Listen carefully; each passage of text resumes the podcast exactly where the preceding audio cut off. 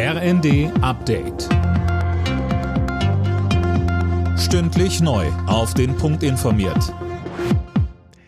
Ich bin Dirk Jostes. Guten Tag.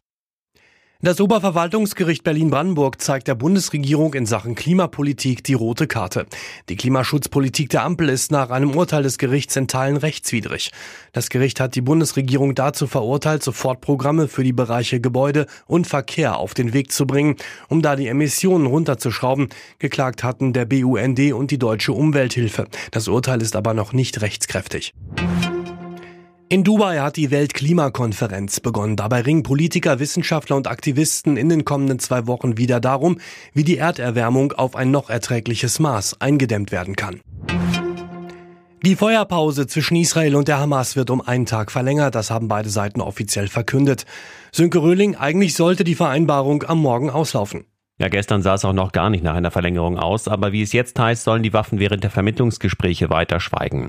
Den inzwischen siebten Tag in Folge für Hilfsorganisationen eine enorm wichtige Zeit, die sie nutzen können, um Wasser, Essen und Medikamente in den Gazastreifen zu bringen. Wie es aber mit dem weiteren Austausch von Geiseln und Gefangenen aussieht, ist unklar. Immerhin, gestern sind weitere 16 Hamas-Geiseln freigekommen.